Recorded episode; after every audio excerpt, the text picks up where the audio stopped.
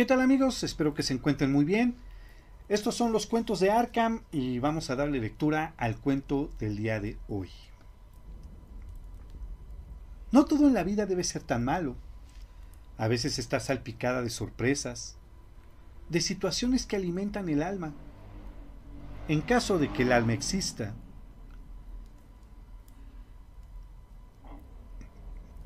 Me llamo Raymond Salas. Soy abogado de profesión. Tengo dos hijas pequeñas. Mi, mi esposa me abandonó y ahora viven con ella. Creo que fue causa de la casa. ¿Por qué la casa? Mm, bueno, no es como cualquier domicilio que se les venga a la mente. Esta tiene vida. Sofía y yo nos casamos en el verano de 1998. Fue precedido por un noviazgo de seis años. La conocí en el campus universitario. Ella estaba más interesada en la criminología y yo solo quería ser abogado especializado en materia fiscal. Ahí es que está el dinero. Solo se requiere de mucha paciencia y buenos contactos. Bueno, Creo que me desvío un poco del tema. Les decía que desde que la vi, supe, en primera instancia, que la llevaría a mi cama. Lo demás no los lo demás no se prevé. Y fue así que una relación que empezó de la nada, bueno, de una fantasía sexual, terminó en matrimonio. Vivíamos en un pequeño departamento cerca del campus donde nos conocimos. Después nos mudamos calles más abajo, a un lugar amplio y barato. Fue una ganga. Un golpe de suerte. ¿Ven? Se los dije. No todo en la vida debe ser tan malo. Fue después de vivir juntos y descubrir que nuestra relación podía sobrevivir bajo el mismo techo que decidimos casarnos. Fue una boda sencilla, con la familia de ambos, y los amigos más cercanos. Esa noche terminé un poco tomado. Creo que fueron los nervios. ¿Lo pueden creer? Aún después de vivir con esa persona especial por tanto tiempo, me seguía poniendo nervioso. Al año de casados, Sofía dio muestras de síntomas de embarazo. La noticia que nos ilusionó demasiado y que se corroboró con exámenes clínicos que mostraban un resultado positivo en la gestación de un bebé en el vientre de mi esposa. Vista esta confirmación, fuimos con el médico para seguir el proceso de embarazo y cuidar todos los aspectos para la salud tanto de mi mujer como la del bebé en formación. Todo marchaba perfecto. Con la noticia del embarazo, Sucesos afortunados sucedían uno tras otro. La familia de ella y la mía se mostraban eufóricos. Nuestros amigos se congratulaban con la buena nueva. Conseguí un trabajo con salario fijo y altamente remunerado en una firma muy importante de abogados, lo que me dio la holgura económica para conseguir un lugar más amplio para Sofía y por supuesto el bebé, nuestra propia casa, con un patio enorme. La vida está salpicada de buenas sorpresas. ¿No se los dije? Nuestro bebé fue tomando forma. Seguíamos visitando al médico para cuidar todos los detalles de su sana evolución. Sofía ya cumplía cinco meses de embarazo. Y bueno, el bebé no se dejaba ver del todo. Desconocíamos su género. A veces creíamos que era niña, pero las imágenes emitidas por las sonografías no eran muy claras. Con preocupación, el doctor nos comentaba que el bebé perdía peso. El riesgo era alto. No solo de perder al bebé, sino de que mi mujer muriese a causa de las complicaciones del parto. Mi esposa ingresó de urgencia al hospital una noche en la que el cielo se caía a pedazos. Llovía torrencialmente. Ella describió en nuestro hogar un fuerte dolor en su estómago. Pensó que el bebé le rompía los órganos. Sufrió una ruptura prematura de las membranas derramándose líquido amniótico que rodea al bebé. Se le realizaron en los siguientes días en que ella estuvo internada algunos estudios de ultrasonido. Esto ante la sospecha de una anomalía en el producto. No fue sino hasta el quinto día que en el estudio ecográfico se pudo observar una malformación facial a nivel de sus órbitas oculares en la región de la nariz, así como en manos y pies. Mi mujer se salvó, el bebé también, pero no del todo. Había nacido prematuramente y con una complicación, una mutación genética derivada de la herencia de dos genes defectuosos, los que en términos médicos llaman recesivos autosómicos, Sofía y yo portamos ambos genes. Qué fortuna, ¿no? Esto genera en el producto problemas cutáneos, hace lucir su piel con grandes escamas, como si estuviera cuarteada, con un ojo prominente entre las grietas de su piel. Los párpados salen volteados y carnosos. Sus labios son hinchados excesivamente, lo que le da una apariencia de una sonrisa burlona, la de un arlequín. El síndrome se llama arlequín lictosis. El bebé aún luchaba por vivir. Verlo fue el derrumbe de mis sueños, ante el ideal del hijo que todos esperan. Mi mujer estaba en un estado pasmado. No tenía reacción alguna.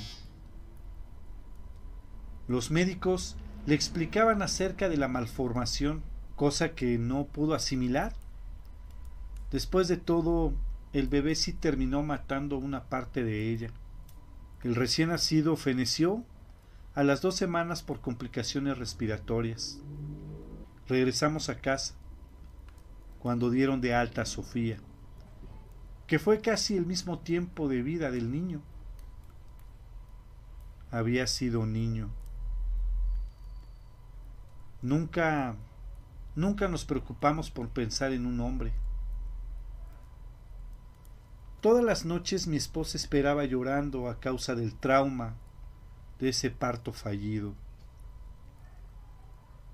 Pesadillas inundaban su mente por las noches. La imagen del malformado bebé la atormentaba. La llenaban de horror en muchas visitas al terapeuta para solucionar este problema, le comentaba a este mismo que soñaba con un arlequín adulto que salía de entre sus piernas, que la observaba con una mirada acuosa, con una sonrisa que mostraba afilados dientes babeantes. Pasaron más de diez años del suceso del bebé Arlequín. Nuestro matrimonio se deterioró. Ella me abandonó un par de veces. Abusó de los fármacos recetados de su tratamiento. Pero mi amor por ella fue muy grande. Y no pensé en verme derrotado por ninguna vicisitud. Me casé con ella para toda la vida y con mucho más penas que alegrías la lograba retener. Era su doctor improvisado y esposo, su psiquiatra y su compañero marital. Y dentro de esas pocas alegrías, de esos momentos buenos entre nosotros, Sofía volvió a quedar embarazada. No fue alegría lo que nos embargó, fue horror ante este nuevo frente. Con un antecedente como el que vivimos, sabíamos que éramos portadores de genes fallidos. ¿Qué hacer? ¿Qué harías tú? La primera noche que supe la noticia tenía la prueba de embarazo en la mano. La contemplaba, la odiaba. Pensé en el aborto como primera opción. No sé si las condiciones en que Sofía se encontraba y a esa edad avanzada sería peligroso para su vida. Mientras más me sumergía en ese pensamiento, volvía a mí el recuerdo del primer bebé, con esa imagen de su piel que asemejaba grietas de tierra seca, los sonidos ahogados de su llanto, que emanaban de unos labios hinchados que pareciesen explotar en una erupción de masa viscosa, pero sobre todo sus ojos, ocultos entre la carne de sus párpados desnudos. No podríamos soportar otra experiencia como esa. Es entonces cuando el crujir de las paredes de la casa me regresa de la profundidad de mis pensamientos. Un ambiente pesado y fúnebre se siente en la sala de estar, en que me ubiqué por la pérdida de sueño. Y ahí lo escucho es un llanto ahogado de bebé, un chillido que me hela la piel. El ruido proviene del cuarto matrimonial. Me pregunto si también lo escuchó Sofía. Me dirijo con pasos torpes y prontos al cuarto. Al abrir la puerta violentamente, puedo ver a mi esposa recostada en la cama y pariendo a un ser con las mismas características que el primero. Ella luce como sustraída de cualquier sentimiento o pensamiento, de la misma realidad. Su camisón blanco está teñido de rojo. Puja para sacar a la criatura que llora con sonidos horripilantes. Estoy en shock. Quiero gritar y solo puedo abrir la boca sin pronunciar vocal que emite un alarido. El bebé advierte mi presencia. Voltea a verme con sus ojos envueltos en carne de sus párpados. Mueve su boca hinchada, pero no escucho lo que dice, aunque en sus labios sé que repite una palabra, una y otra vez, que dice, volví alucinaciones. Eso es lo que viví en todo el proceso de embarazo de Sofía, que recobró la vida y el entusiasmo con esta nueva gestación. Esperamos a unas mellizas sanas, sin riesgo de salud de ningún tipo. Aquí el único enfermo ahora soy yo. Aún mi mente me juega trampas. Aún siento que la casa tiene vida propia Siento que la casa es un gran arlequín. Veo en las paredes grietas que respiran, sangran cuando las miro a distancia. Sus ventanas son esos ojos del bebé fallecido hace años. Vivo en mi propia pesadilla. Vivo dentro del arlequín. Las niñas nacieron hermosas todo lo contrario a mis temores. No tienen complicación de ningún tipo. Su piel es hermosa. Llenaba mis ojos de esa piel lechosa y suave, esa superficie blanda y tersa que curaba mi mente enferma.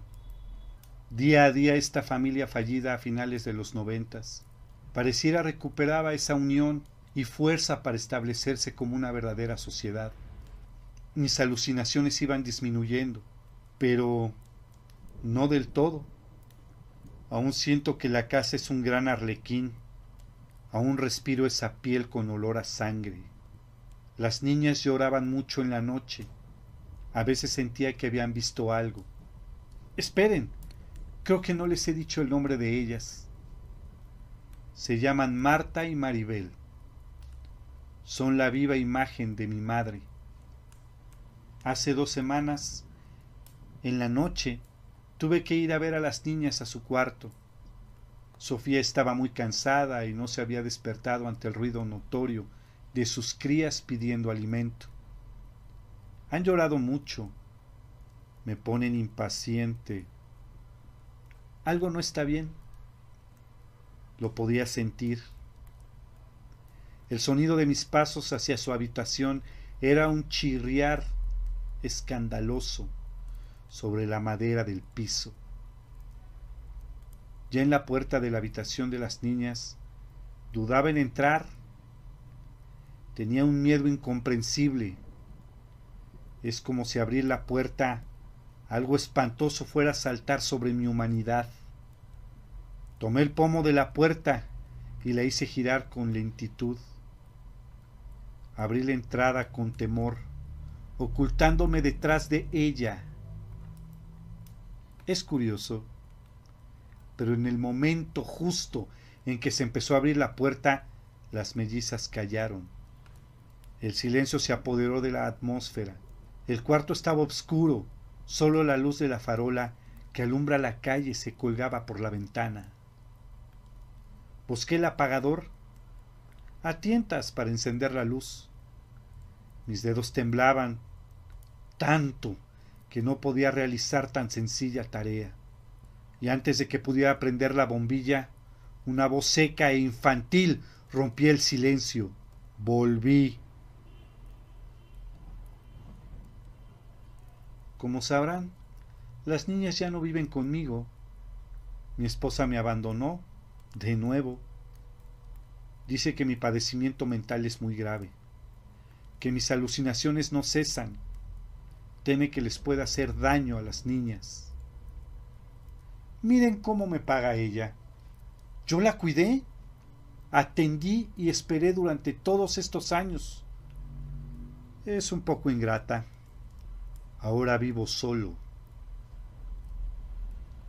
Sigo en esta casa que compré hace tanto tiempo. Y... un momento, déjenme corregirme. No estoy tan solo.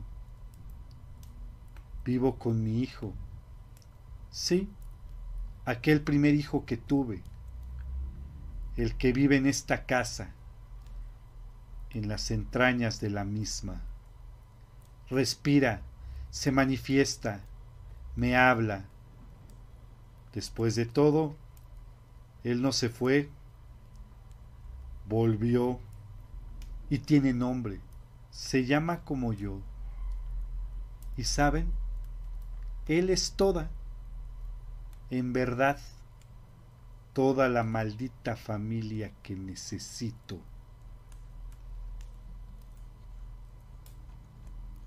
Arlequín, Pedro Luna.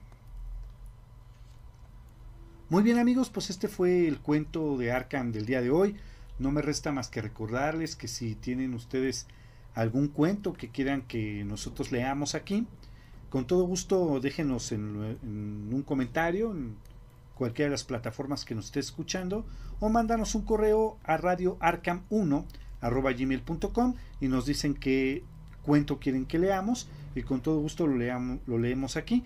También déjenme recordarles que si ustedes han escrito algo y quieren que lo leamos aquí en Arkham, con todo gusto será un placer leer ese cuento para todos nuestros reclusos de Arkham. Y bueno, no me resta más que decirles y desearles a todos muy buenas lunas.